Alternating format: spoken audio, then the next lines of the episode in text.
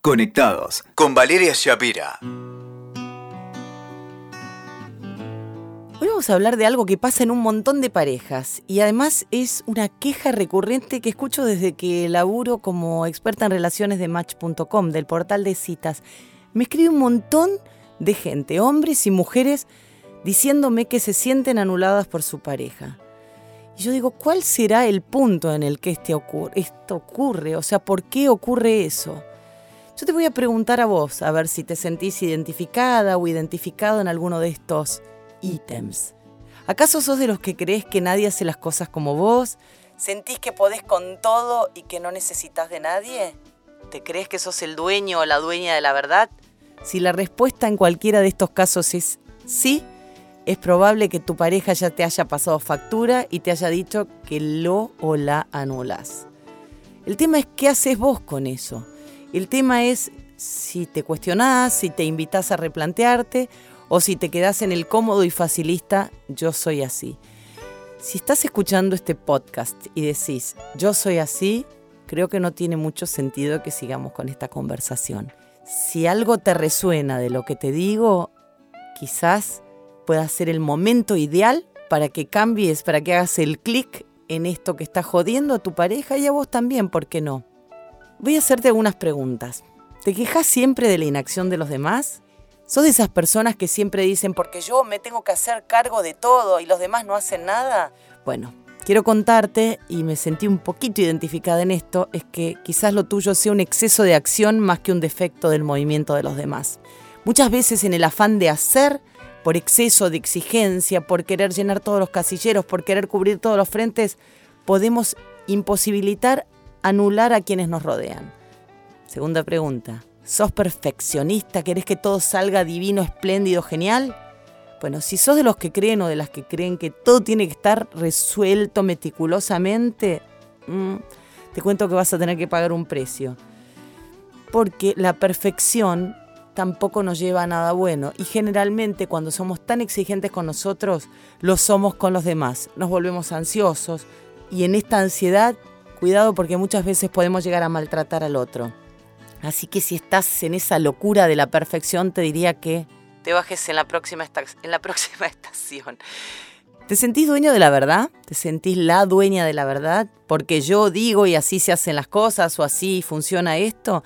Si en tu afán de imponer tu visión de las cosas no hay margen para que los demás disientan, te invito a preguntarte por tu modo las formas, a mí me lo decían cuando era chiquita, cuidar las formas. Y yo decía, qué tontera. Bueno, no es una tontería.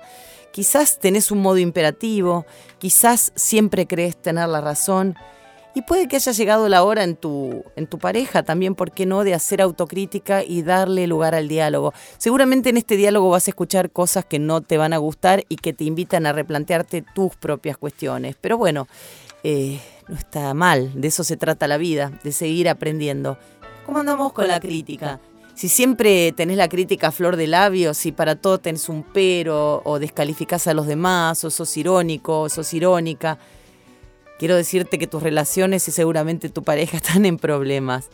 Porque nadie que tenga bien su autoestima, que esté bien plantado, quiere estar al lado de alguien que lo desmerece y que lo hace sentir menos.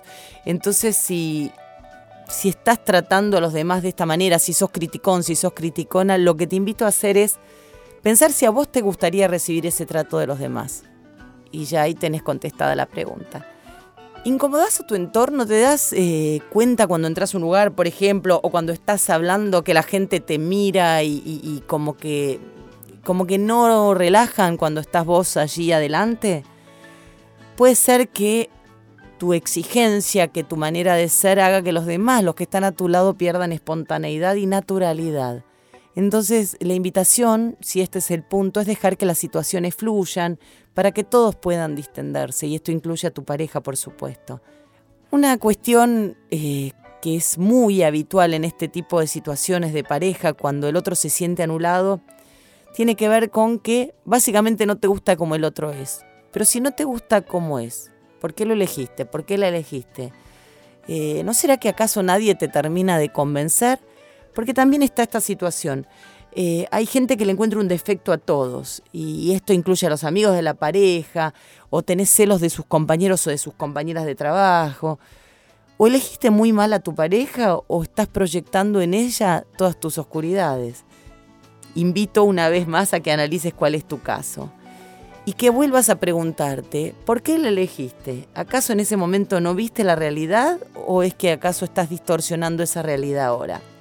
Y recordá que eh, siempre es lindo una palabra de aliento. Minimizar a los demás nunca lleva a nada. Haz este ejercicio y también en la pareja. En vez de criticar todo lo que, lo que él hace o lo que él dice, en vez de decirle que tiene la camisa arrugada, decirle que ese color le queda lindo.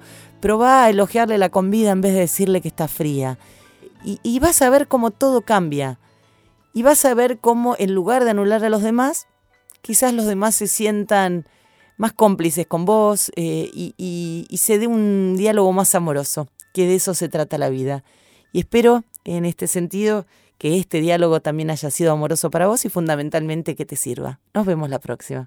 Escuchaste Conectados con Valeria Shapira. WeToker. Sumamos las partes.